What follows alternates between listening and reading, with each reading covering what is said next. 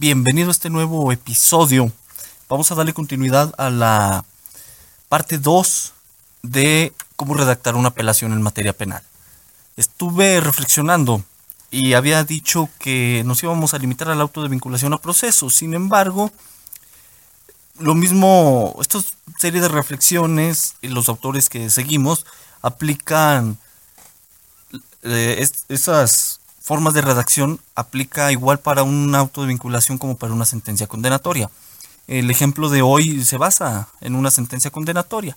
La diferencia radica en la ponderación de las pruebas y los alcances demostrativos eh, que hay en cada lugar. ¿no? En una es la responsabilidad probable, en otro la plena, la, la cuestión de valorar datos de prueba y luego valorar pruebas y cosas que ya sabes, ¿no? que tienen enseñado en cursos diplomados y abundan en YouTube y los podcasts.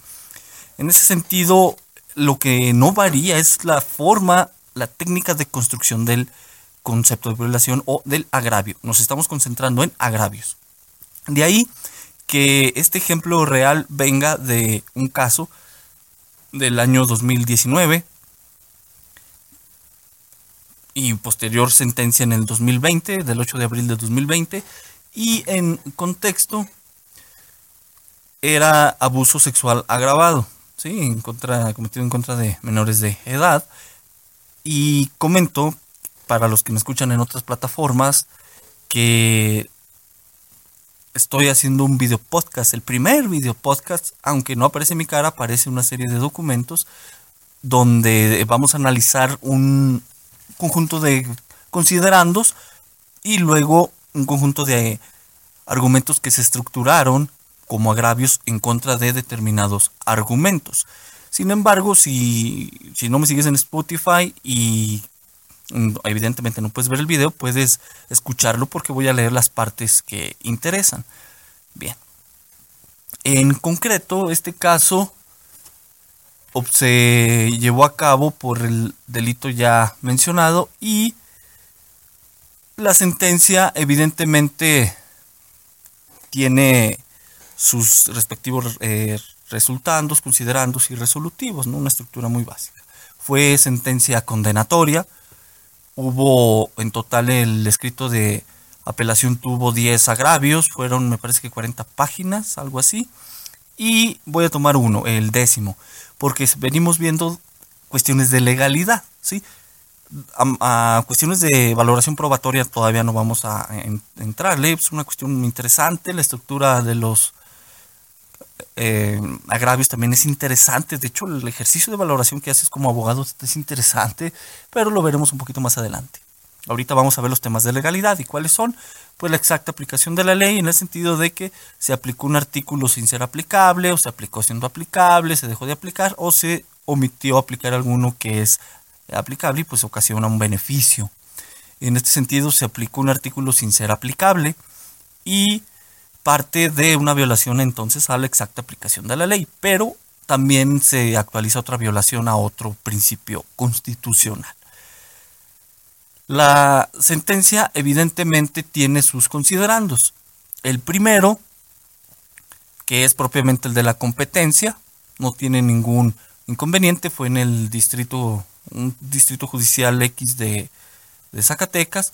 Luego están otros considerandos donde se da la postura, la teoría del caso que tuve en ese entonces fue que se mantuvo, perdón, que no se logró acreditar la intención lasciva por parte del cliente. Esa era mi, fue la teoría del caso en ese entonces, atacando evidentemente un punto muy concreto del tipo penal, un elemento constitutivo, eh, y bueno, no se tuvo por demostrado.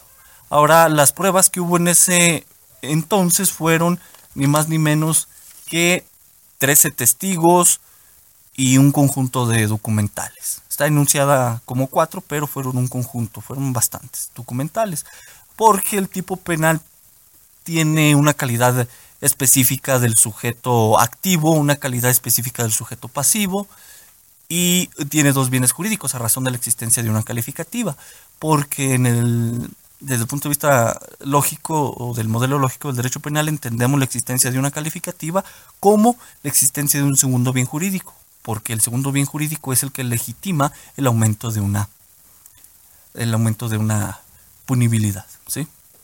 Y por ende la existencia de la calificativa.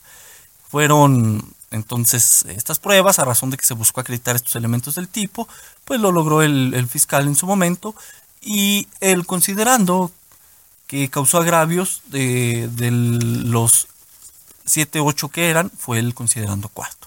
Aquí tenemos una cuestión práctica, el primer consejo práctico. Ten en cuenta la cantidad de considerandos. Ten en cuenta que no todos van a causar un agravio. Sin embargo, los que sí lo causen, tienen que dejarse bien claro cuál es, bien claro qué considerando es el 1, el 2, el 3, el 4, y no aventar a, lo tonto decir en sentido genérico que la sentencia emitida por el Tribunal de Enjuiciamiento causa agravio, porque estás diciendo que toda la sentencia causa agravio y estás atacando todos los considerandos y haces un argumento que ataca un solo argumento de la sentencia de un considerando y desatiende a los demás y por eso es inoperante tu agravio. Y aparte está mal hecho. Y en esto yo coincido con Milacal Sánchez, el, autor sobre el que sigo el esquema argumentativo que te voy a presentar en una parte, me alejo de él en otros términos, pero en su aspecto esencial eh, lo sigo. Y este tipo de esquema para evitar eh, los trabajos como el que te estoy diciendo, muy general y ambiguo y pues vaya, agravios mal hechos, es que se especifican las cosas y se da una argumentación basada en criterios. Esto es lo que hizo Milacal Sánchez con su, esquema, un, su esquema, modelo, sistema, tal no se pone de acuerdo cómo llamarle, pero es una esquemática argumentativa o un, podría ser un modelo argumentativo que está evidentemente basado en criterios jurisprudenciales, no maneja tesis o doctrinarias eh, de autores eh, concretos, sino puros criterios eh, jurisdiccionales. De ahí se basa para crear este modelo, yo lo veo más como un modelo, porque tiene una base teórica concreta, ¿no? Y es un modelizado, aunque no en sentido lógico-matemático, sí lo hace con determinada forma, un diseño muy concreto. En fin. Siguiendo esta estructura, eh, se desprenden varias cosas. La primera es ser muy explícito en el considerando, que se va a atacar y que causa perjuicio. Ahora, el considerando tiene varios argumentos y toca varios temas. Por ejemplo, el que se está mostrando ahorita, que es el considerando cuarto, que habla de la determinación lógica, la determinación clara, determinación clara, lógica y completa del hecho y circunstancias que se consideran probadas, valoración de los medios de prueba, conclusiones y razones que fundamentan la resolución. Esas son eh, la temática de la que hablan los argumentos de este considerando. Ahora, esto es ilustrativo nada más, es descriptivo. De este considerando, en su momento lo que ocasionó agravios fue que se tuviera por se tuviera una coexistencia de dos agravantes, de dos eh, calificativas, ¿sí? la coexistencia, que se tuviera por demostrar esa coexistencia. Eso es lo que ocasionó el, agravio, no fue tanto, al menos en este considera, en este agravio número 10 de la apelación que se hizo, que haya sido la, el hecho, alguna que haya variado el hecho, una indebida valoración probatoria, etcétera, sino que fue esa inexacta aplicación de, la ley, eh, de, de una indebida aplicación o indebida existencia, pues es una aplicación de dos eh, agravantes. Veamos. Dice la, la juez en este considerando cuarto en su primer y segundo párrafo.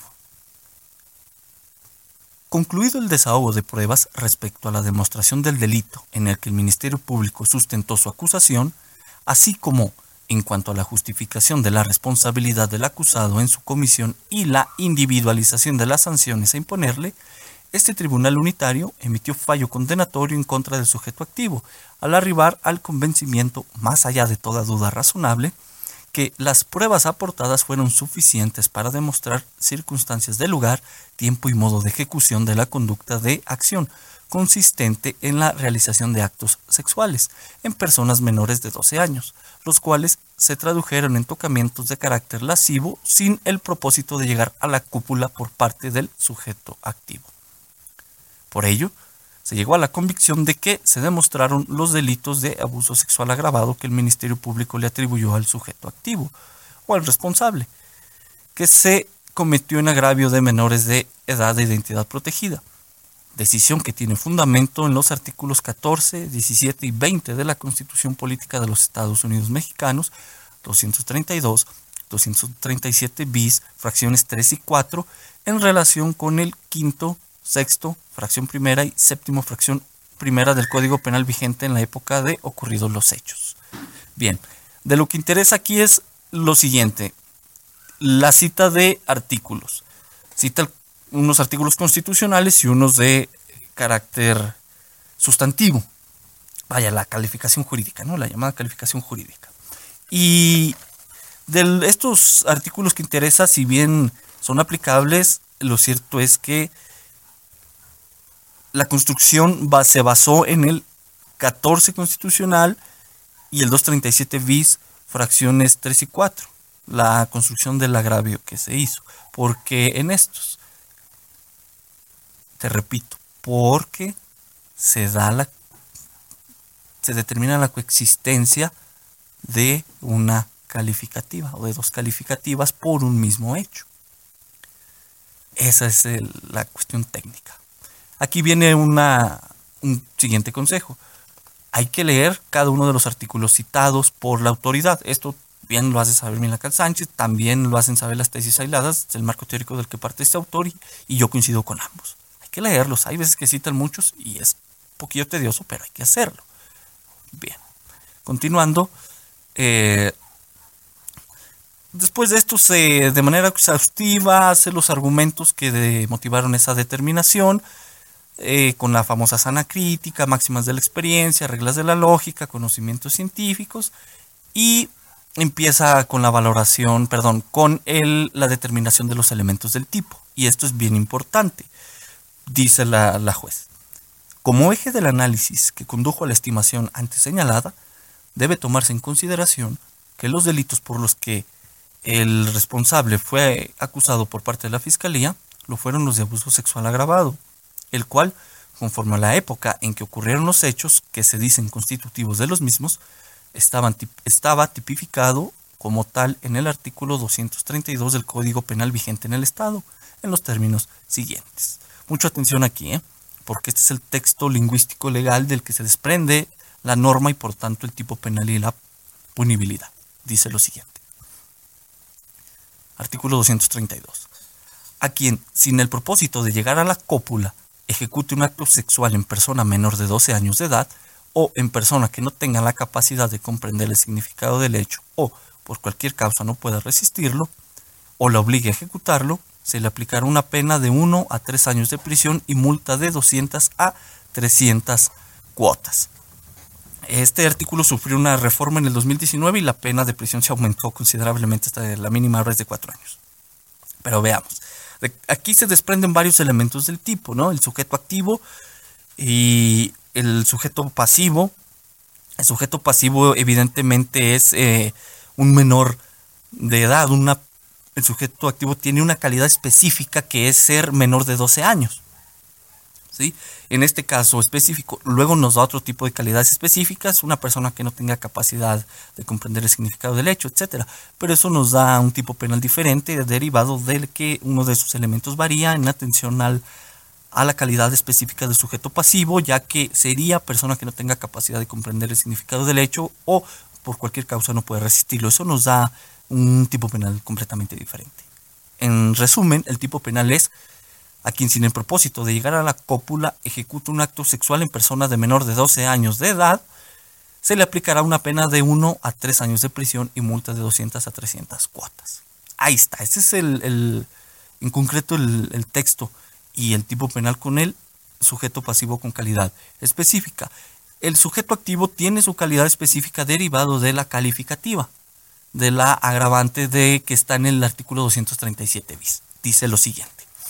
Las penas y multas previstas para los atentados a la integridad personal y violación se aumentarán en una mitad en su mínimo y máximo cuando el delito fuere cometido por quien desempeñe un cargo o empleo público o ejerza su profesión, utilizando los medios o circunstancias que ellos le proporcionen. Además de la pena de prisión, el condenado será destituido del cargo o empleo o suspendido por el término de cinco años en el ejercicio de dicha profesión. Fracción cuarta. El delito fuere cometido por la persona que tiene el ofendido bajo su custodia, guarda o educación o aproveche la confianza en el depositada. Eh, esta fracción tercera nos da esa calidad específica del sujeto activo, pero nos da la calificativa, ¿no? Eh, el aumento de la pena y el segundo bien jurídico que se desprende aquí es el de la seguridad personal. ¿Sí? El primero, la integridad, eh, la integridad sexual y el segundo bien jurídico que se desprende a razón de esta calificativa es esa seguridad personal, ¿sí? esa confianza que nos la maneja la fracción tercera y la, y la cuarta si bien la fracción cuarta dice aprovecha la confianza en el depositado, lo cierto es que ese, esa, ese bien jurídico también lo tutela la fracción tercera. Fíjate lo interesante.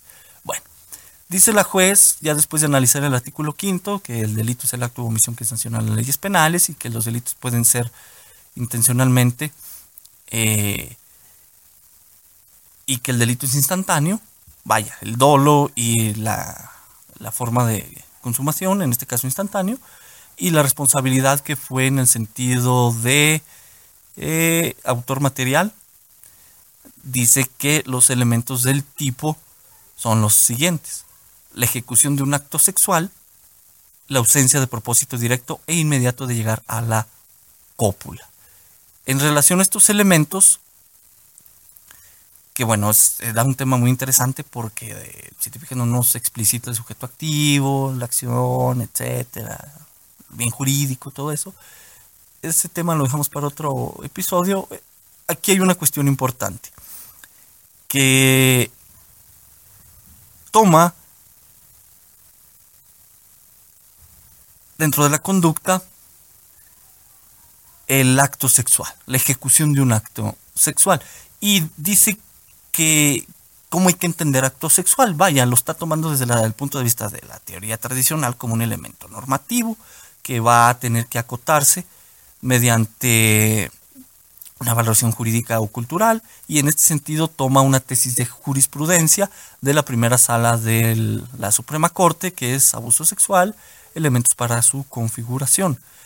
Y esto viene, si mal no recuerdo, de una contradicción de tesis donde eh, la cual en el marco teórico de mis estudios de caso lo, la tuve para también comprender qué entendían las autoridades por acto sexual.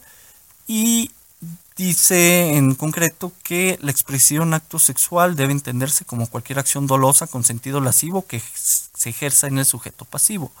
El elemento principal que se debe valorar para considerar que se actualiza el delito en mención es la acción dolosa con sentido lascivo que se le imputa al sujeto activo. Vaya, pues casi casi deja igual, ¿no? Pues clásico de, los análisis dogmáticos, pero eh, ¿qué es un acto lascivo? Eso es otra cuestión que se analizó en esta, en, los considerandos de la, me parece que de la contradicción de tesis. Sí, no se explicita aquí, pero en los considerandos de los que deriva esta tesis de jurisprudencia, sí. Eh, esos, eh, los tocamientos, bueno, un, tocamiento en sentido lascivo es una, se, entiende, así bien, de manera muy concreta, como una forma de realizar un o satisfacer un deseo sexual, un tocamiento con búsqueda de satisfacer un deseo sexual. como que en esos, en esos términos se entiende el concepto de lascividad. ¿sí? Bien. Ahora, aquí está la contradicción de tesis 154-2004. Esa es la, la, tesis que te decía. Y el sentido lascivo, no lo, como te lo expreso, la autoridad lo tomó desde clásico, desde la Real Academia Española, lo define desde el diccionario, como un adjetivo de lascivia. Y lascivia es propensión a los deleites carnales. ¿sí? No varía mucho con la conceptualización que te di. Y de ahí dice la, la juez que es posible establecer que la expresión acto sexual se refiere a la ejecución de cualquier acción dolosa con propensión a un deleite carnal o satisfacción sexual, como lo podrían ser caricias, manuseos o tocamientos corporales que se ejerzan en el sujeto pasivo o que el agente hace ejecutar a su víctima. Ok. Ahora, así se da la determinación de los elementos del tipo por parte del juez. Luego viene ya la valoración de los testimonios, que fueron 14, las documentales, etcétera, etcétera. Y finalmente dice por qué se tienen acreditados los elementos del tipo. Y en lo que interesa es el tema ahora sí de las agravantes. Ya te contextualicé y dice el argumento, era el argumento último del considerando cuarto de esta sentencia, así bien, ya lo tenemos bien definido qué es la parte de esta sentencia y considerando que causa agravio. El último párrafo del considerando cuarto de la sentencia es el punto que ocasiona un agravio, un perjuicio, un, eh, eh, esa afectación a la esfera jurídica del cliente. ¿Y qué dice? Además de lo anterior, debe señalarse que de las pruebas analizadas se tiene también por actualizada la existencia de las agravantes a las que se refieren las fracciones 3 y 4 del artículo 237 bis del Código Penal vigente en el Estado, toda vez que el acusado, al desempeñarse como profesor, lo cual se justificó con los documentos que se aportaron al efecto, se encontraba desempeñando un cargo público. Y precisamente aprovechando las circunstancias que el ejercicio de dicha función le proporcionaban, como lo ves, el tener a su cuidado a quienes resultan ser sus alumnos, precisamente para brindarles educación, los cuales, en el caso específico, eran todas menores de 12 años, ejecutó los actos sexuales, entre paréntesis, tocamiento de carácter lascivos, en las menores que se señalan como víctimas en esta causa penal. Este, este argumento es el que ocasiona un perjuicio. Ahí está el agravio ya te lo venía expresando al inicio. ¿Y cómo, cómo, lo analizamos? Bien, ya tienes el contexto y ahora vamos a entrar a la materia propiamente de análisis del argumento que ocasiona el agravio. Aquí tenemos que hacer ejercicios de razonamiento lógico, identificación de estructura del argumento, cosas muy básicas que te enseñaron en prepa, secundaria y no dudo también que en tu licenciatura y que tú también hayas leído. ¿Cómo es esto? Primero, y aquí está el otro consejo eh, práctico. Ten en cuenta los conectores lógicos que use la autoridad. En este argumento utiliza dos conectores lógicos. Además y toda vez que. El además es un conector lógico que adiciona, adhiere, que introduce información en una secuencia informativa que se viene dando, el además, ¿sí? Y el toda vez que, el toda vez que es un conector lógico que introduce una oración causal explicativa. De ahí que tenemos una cuestión muy interesante. Antes del conector lógico, además, le sigue un conjunto de argumentos ese conjunto de argumentos sirven como premisas, sirven como premisas, ¿sí? lo voy a leer.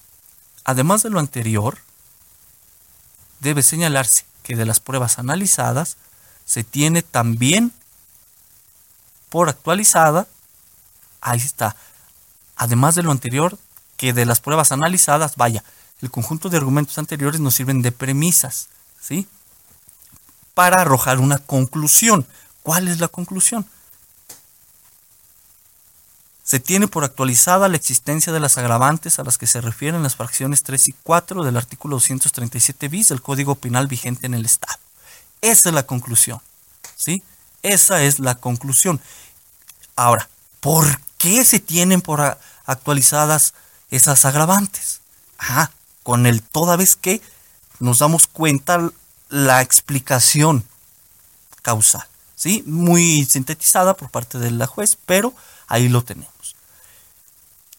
Que el acusado, desempeñarse como profesor, lo cual se justificó con los documentos que se aportaron al efecto, ese es el material probatorio muy concreto con el que tuvo por acreditadas estas, estas, eh, estas agravantes, se encontraba desempeñando un cargo público, etcétera, etcétera. ¿sí? Nos da la explicación. Y estas explicaciones, esto nos sirve como premisa. ¿sí? Este, esta cadena de oraciones causales de corte explicativo, porque vienen de un hecho, fungen como premisas. De ahí que ya tenemos la estructura en abstracto del, del argumento, que es premisa, conclusión, premisa. ¿sí? Obsérvese cómo la conclusión, cómo la conclusión está, por decirlo de una manera, en medio. Premisa, anteriores argumentos. Conclusión y luego otras premisas. Conclusión, que se tiene por actualizada la existencia de las agravantes a las que se refieren las fracciones 3 y 4 del artículo 237 bis del Código Penal vigente en el Estado. Esa es la conclusión. Y luego, luego viene otro conjunto de, de oraciones, de premisas, de proposiciones que nos explican el por qué está actualizado y que suman, que adhieren a las premisas anteriores de los argumentos anteriores de valoración probatoria, elementos del tipo, etcétera, etcétera. ¿Sí? Entonces, premisa, conclusión, premisa, la estructura del argumento. Lo, lo identificamos gracias también a los conectores lógicos. Ahí está. Otro consejo práctico que lo estás, si estás en Spotify, lo estás observando. Bien. Aquí hay algo, ahora sí, bien importante, ya para pasar al, al, al escrito de agravios. Hay que tener en cuenta, hay que tener en cuenta lo explícito y lo implícito. Es decir, lo que se dice así literalmente, con el uso de palabras que observas. Solo lo explícito, lo que lees, y lo implícito, lo que surge de conceptualizar, estructurar proposiciones, hacer inferencias, hacer deducciones. Eso es lo implícito, lo que se dice dentro de lo que se está diciendo con las palabras. ¿sí? Entonces hay que tener en cuenta eso, porque aquí la juez nos está diciendo de manera implícita que con todos los testigos que hayan eh, anteriormente y principalmente de todo ese cúmulo probatorio, principalmente con los documentos, es que se da la se actualiza la existencia de estas agravantes. Porque había desempeñado cargo público, aprovechó de las circunstancias, tenía a su cuidado a alumnos, etcétera. Eran los alumnos eran menores de 12 años, según nos dispone el tipo, etcétera, etcétera. Entonces esto es lo que nos está diciendo. Ahora sí, una vez que ya comprendimos el, alcance, el sentido de, de esto, vamos a pasarnos al escrito de agravios. El escrito de agravios evidentemente sigue el esquema que propone Milacal Sánchez. Esto no es original mío, es, te repito, es una construcción de argumentos basado en criterios, ¿sí? En criterios de carácter jurisdiccional en cuanto a tesis aisladas y jurisprudencias de, en cuanto a la técnica de construcción de agravios, más que nada entendidas como inoperancias y sacadas en interpretaciones contrarias y muchas otras cosas interesantes que hizo Miracal Sánchez. Bien. Eh, la construcción del agravio, que en eh, aquel escrito de apelación fue el agravio número 10, porque fueron 10 agravios, se realizó con un planteamiento del problema, un, se puso muy concreto qué hizo el juez o qué no hizo, se tuvo un marco teórico legal y luego ya una serie de deducciones eh, lógicas, argumentativas, etc. Aquí tengo que hacer un paréntesis. Milacal Sánchez en su propuesta de, este modelo argumentativo eh, comete un error en el apartado del planteamiento del problema, porque en la forma en que él lo redacta, el planteamiento del problema en realidad no es un planteamiento del problema, sino es un objetivo específico o general, porque utiliza un verbo que es demostrar que el juez hizo esto. ¿sí? Y eso es un objetivo. Para problematizar tenemos que hacerlo en forma de pregunta. Las preguntas representan problemas. ¿Sí? Y esto es diferente de los objetivos. Esto, de hecho, esta debes de saberlo porque hiciste una tesis de derecho, ¿no? O sea, básico, pero que te recuerdo. Y en ese sentido es por el por qué ves esta pregunta. Ahora, en conclusión, ¿cómo problematizamos? preguntando. ¿Qué nos preguntamos aquí? ¿Es violatorio del derecho de exacta aplicación de la ley y el principio non bis in idem el hecho de que la juzgadora tenga por actualizada la coexistencia de las agravantes a las que se refieren las fracciones 3 y 4 del artículo 237 bis del Código Penal de Zacatecas? ¿Qué crees tú? Fíjate, ya tenemos el problema. Este es el problema, el planteamiento del problema, dice Mila Cal Sánchez.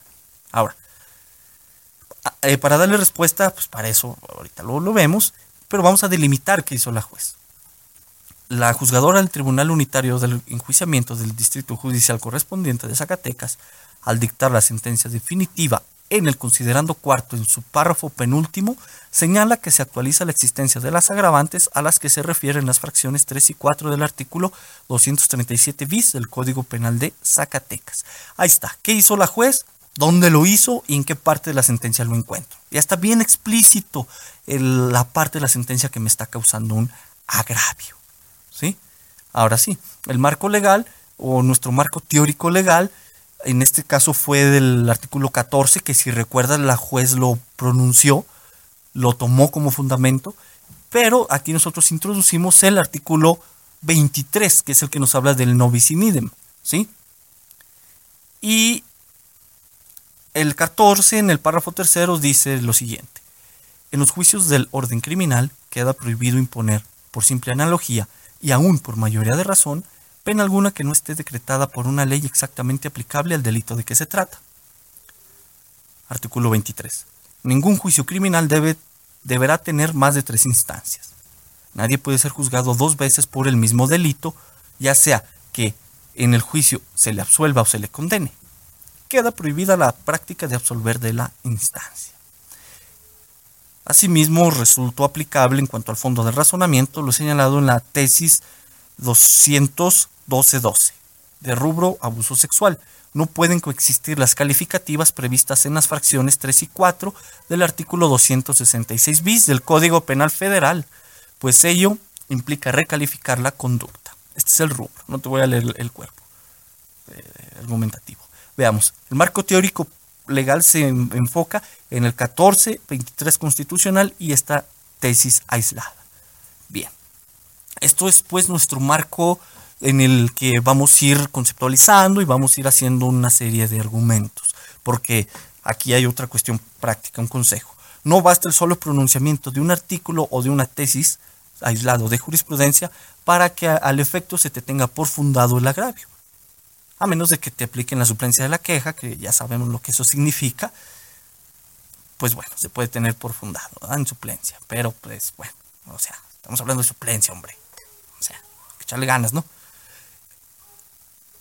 Vamos a anotar una cuestión.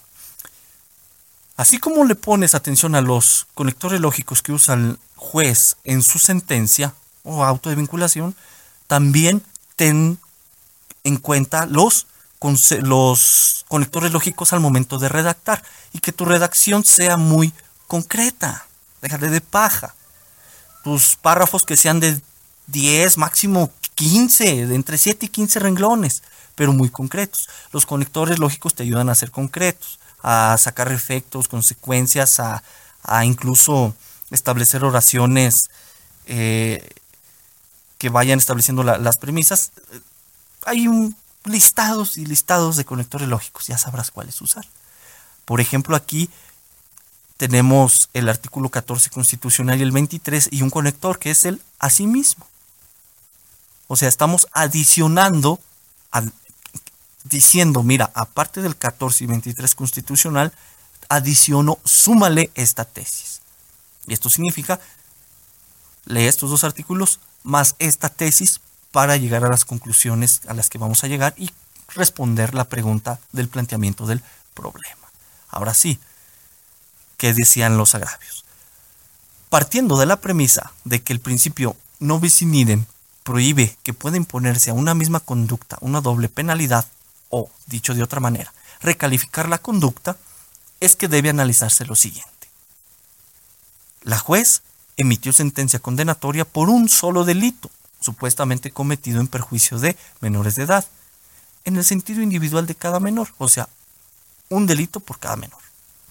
Cada una de esas conductas punibles lleva una sola supuesta forma de ejecución y una sola agravante, no dos, como erróneamente lo determina la juzgadora.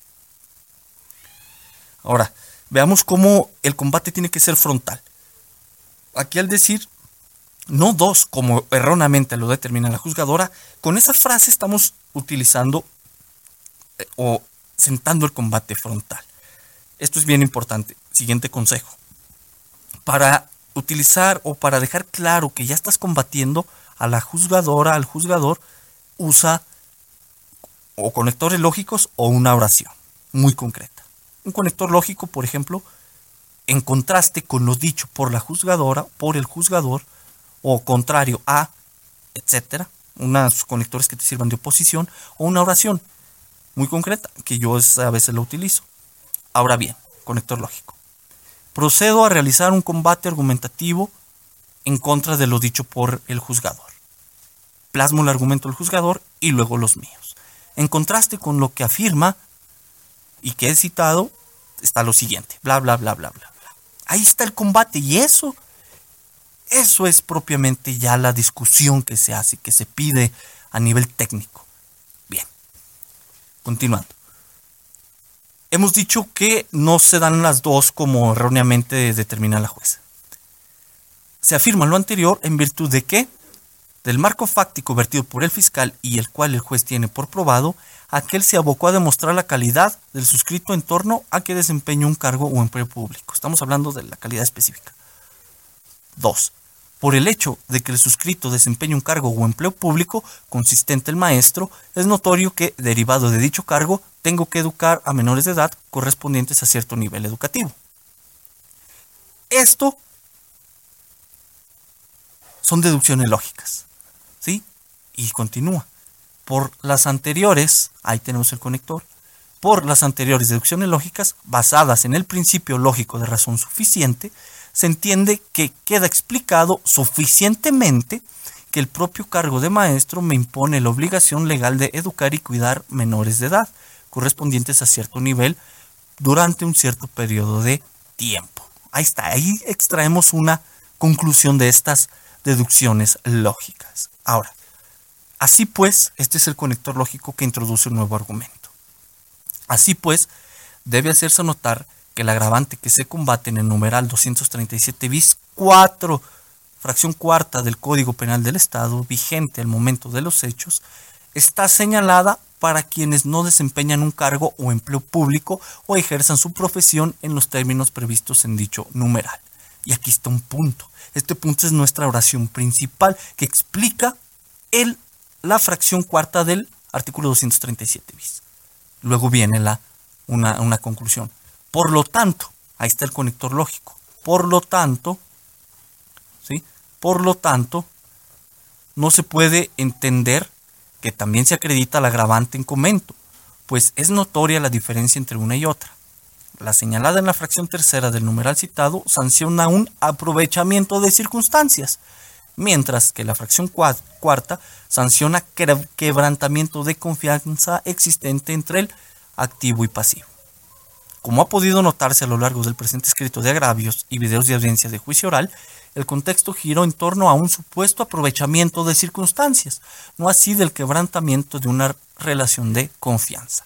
Aquí estamos haciendo ya el respectivo argumento de diferenciación entre una agravante y otra, teniendo en cuenta lo vertido en el juicio y el contexto sobre el que giró el fiscal. Entonces, por eso es importante prestarle atención a lo que hace el fiscal. Él señaló un aprovechamiento de circunstancias y no un quebrantamiento de relación de confianza. Y el contexto lo que mostró fue un aprovechamiento de circunstancias y no un quebrantamiento de una relación de confianza. ¿Me explico? Entonces, esta es la diferencia. Muy sutil, pero bien relevante. Ahora bien, lo anterior sirve como introducción al fondo del planteamiento del problema, pues el problema que conlleva el agravio es que la juzgadora tiene por acreditado la agravante prevista en el numeral 237 bis fracción cuarta, en conjunto con la fracción tercera del Código Penal del Estado vigente al momento de los hechos.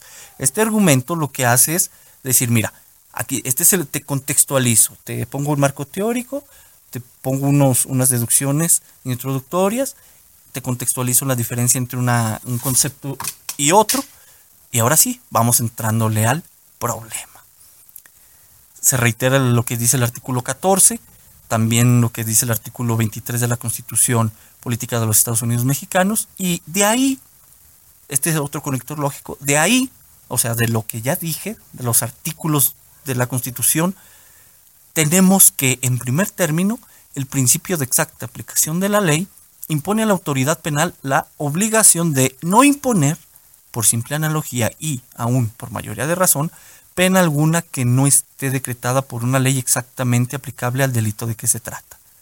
Siendo el enunciado pena alguna que no esté decretada por una ley exactamente aplicable al delito de que se trata, que ni el Código Penal vigente en el Estado ni el Código Adjetivo Nacional autoriza al juzgador aplicar dos agravantes por el mismo hecho a una persona, ni tampoco autoriza a un tribunal de enjuiciamiento reclasificar la conducta. Se está explicando qué surge de estos dos artículos. En estos términos, conector lógico que nos ayuda a introducir otro argumento y este, en cuanto al fondo del razonamiento, viene a cita la tesis aislada de abuso sexual no pueden coexistir las calificativas previstas en las fracciones 3 y 4 del artículo 266 bis del Código Penal Federal, pues ello implica recalificar la conducta. Esta tesis eh, tenía una cuestión. Esta cuestión es que es una tesis aislada y es una tesis interpretativa de un código penal federal o del Código Penal Federal. Esto no tiene que pasar desapercibido en ningún momento para ti. Consejo Aquí viene el otro consejo. La sola cita de una tesis aislada, como bien sabes, no te garantiza lo fundado del agravio, sino que tienes que estructurar un argumento del por qué es aplicable. Más aún si es interpretativa de un ordenamiento de otro Estado o el Código Penal Federal. En esto coincido también con Milacal Sánchez y el conjunto de jurisprudencias. ¿no? Hay que, Milacal Sánchez, le, Sánchez le, da, le llama homologación jurisprudencial. Eh, pues es una cuestión de análisis, una cuestión de comparación y al final de cuentas lo que interesa es cotejar lo que dice un artículo, el que está siendo interpretado por esa tesis, cotejarlo con el de tu estado. Para esto sírvete de una tablita de dos columnas, bien simple. En una pones el código del estado que interpreta la tesis y en otra el código de tu estado. Pegas los artículos, copias y pegas literalmente los artículos, haces el contraste, ahora sí, ese es visual, ¿no? Se ve con el uso de las palabras, los conceptos que puedan envolverse en los términos que, estén ahí, haces ese análisis y ahora sí, de ahí puedes extraer la conclusión del por qué sí es aplicable o por qué no es aplicable. Hay unos que lo hacen de esta manera, para inaplicarla, que porque el bien jurídico es diferente, que porque el hecho del que deviene es diferente, que porque la calidad específica, etcétera, etcétera. Aquí en este caso no pasó desapercibido que la anterior tesis aislada corresponde al Código Penal Federal. Sin embargo, si cotejamos lo dispuesto en el artículo citado y el numeral 237 bis del fracción tercera del Código Penal del Estado de Zacatecas y la fracción cuarta, se surge la, la cuestión de que decían lo mismo. Bueno, estaban muy, muy similares. Mira, el Código Penal decía lo siguiente. Las penas previstas para el abuso sexual y la violación se aumentarán hasta en una mitad en su mínimo y máximo cuando el delito fuere cometido por quien desempeñe un cargo o empleo público o ejerza su profesión utilizando los medios o circunstancia que ellos le proporcionen. Hasta ahí le dejo. El 237 bis de Zacatecas dice lo siguiente. Las penas y multas previstas para el abuso sexual y la violación se aumentarán en una mitad en su mínimo y máximo, cuando, fracción tercera, el delito fuere cometido por quien desempeñe un cargo o empleo público o ejerza su profesión utilizando los medios o circunstancias que ellos le proporcionen. Hasta ahí le dejo. Viene la fracción cuarta.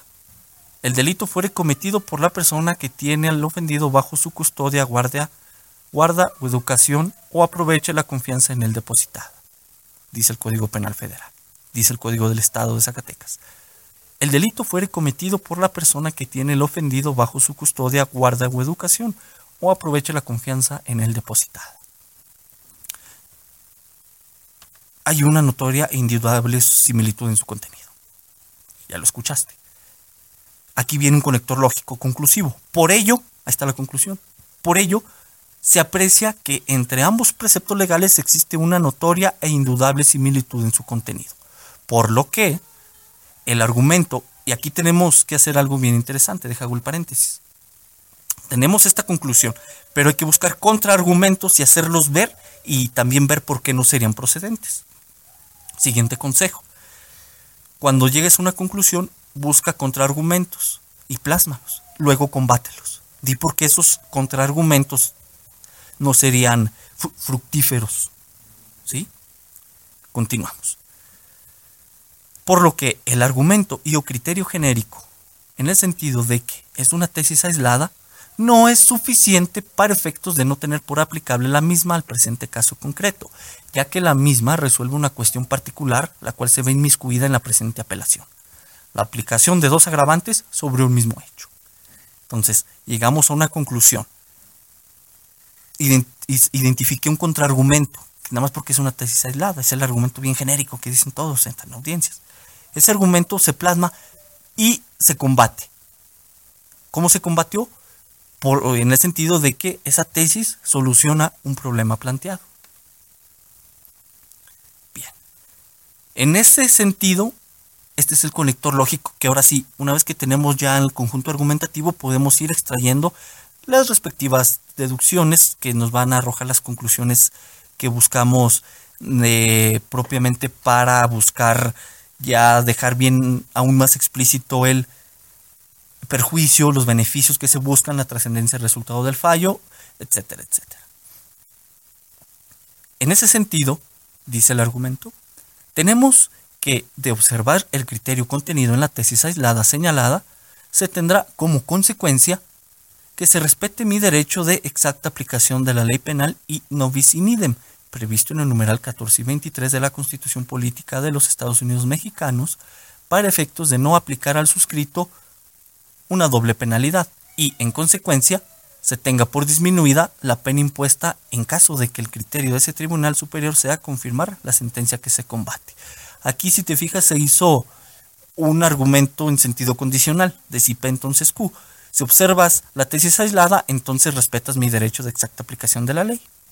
Si P, entonces Q. P sería si respetas, eh, si observas es el criterio de la tesis aislada, entonces viene Q. Es decir, entonces respetas mi derecho de exacta aplicación de la ley. ¿Sí?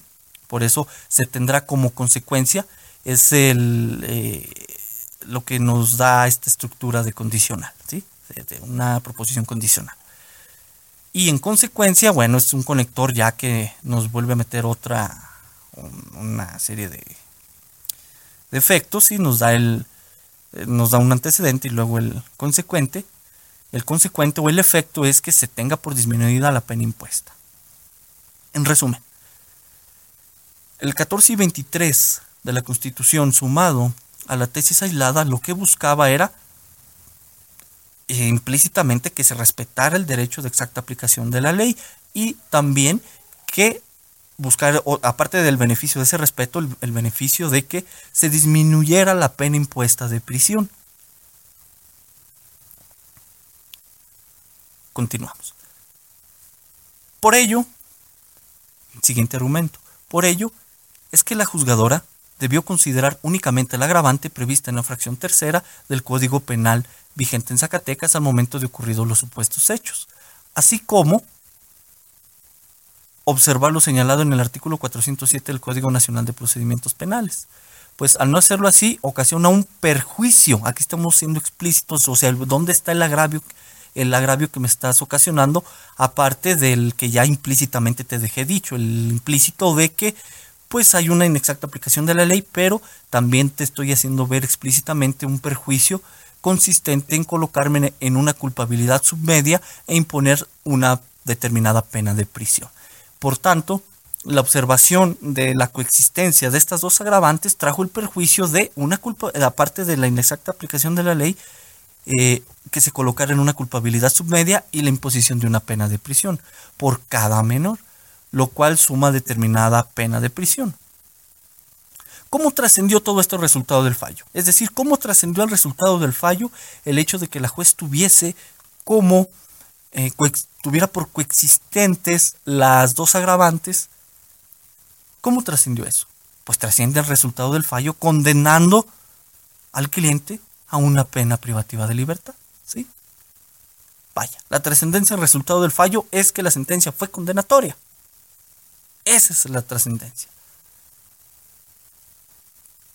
Último argumento. Por lo que, es un argumento que nos indica ya la conclusión, al no considerar la agravante prevista en la fracción cuarta del artículo 237 bis del Código Penal de Zacatecas vigente al momento de los hechos, se tendrá como beneficio una disminución en la pena y en la culpabilidad. Lo anterior se insiste en caso de que el criterio de ese tribunal superior sea confirmar la sentencia que se combate, sin que lo anterior, por supuesto, sea una manifestación expresa de conformidad a lo que determine ese tribunal de alzada en el sentido señalado. Esto a razón de que diciéndoles ahí, pues todavía queda el amparo, ¿no? Dando ese mensaje, pues todavía queda el amparo y ahí vemos qué pasa. Bien, este argumento que dice, mira, estamos, estamos diciendo, mira, esta coexistencia de estas agravantes es violatoria de derecho de la exacta aplicación de la ley del no bis in idem, de este principio.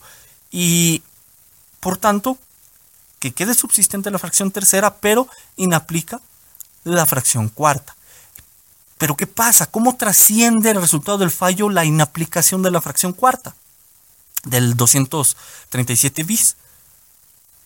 Ah, pues mira, hay un beneficio, trasciende modificando la sentencia para una disminución en la pena y en la culpabilidad. Modificas pues la sentencia. Esa es la trascendencia resultado del fallo de la inaplicación de la fracción cuarta. Modificación del fallo para que se disminuya la pena. ¿Sí? No, dice el argumento explícitamente, eh, explícitamente eso. No se le puso trasciende al resultado del fallo para que pero implícitamente va quedando claro que se busca una modificación para el beneficio de una disminución de la pena y también de la culpabilidad. Estos, este es el agravio, fíjate todo lo que se tuvo que decir para combatir un simple argumento, bueno, ni tan simple, más bien un argumento de una, de, una sentencia que ya quedó eh, señalada. Punto consejo, Siguiente consejo. Hay que hacer una descripción del perjuicio, de los beneficios, de la trascendencia resultado del fallo. Esto bien lo dice Milacal Sánchez. Y dejarlo claro, si no lo dejas explícito con palabras, implícitamente, lo más claro posible. Bien. ¿Qué pasó con la con esta con este agravio?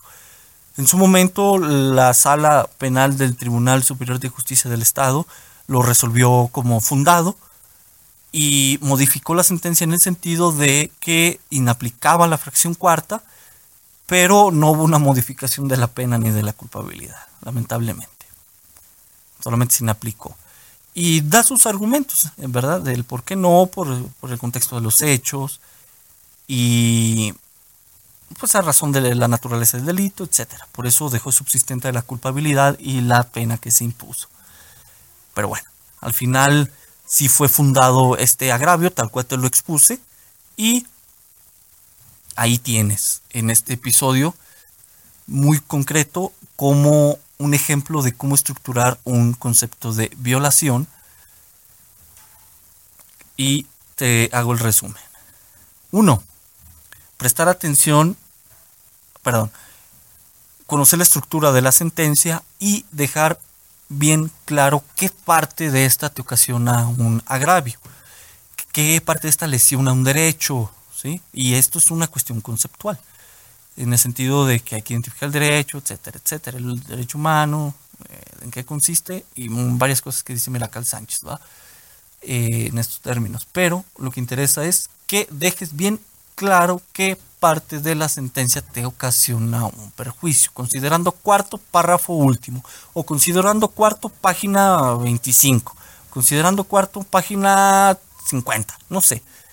Ah, ya sabemos en qué parte de la sentencia deviene lo que a tu consideración es el argumento principal. Ahora, ¿qué, qué perjuicio te ocasiona? ¿Qué derecho humano violenta? ¿Sí? Y hay que dejarlo claro.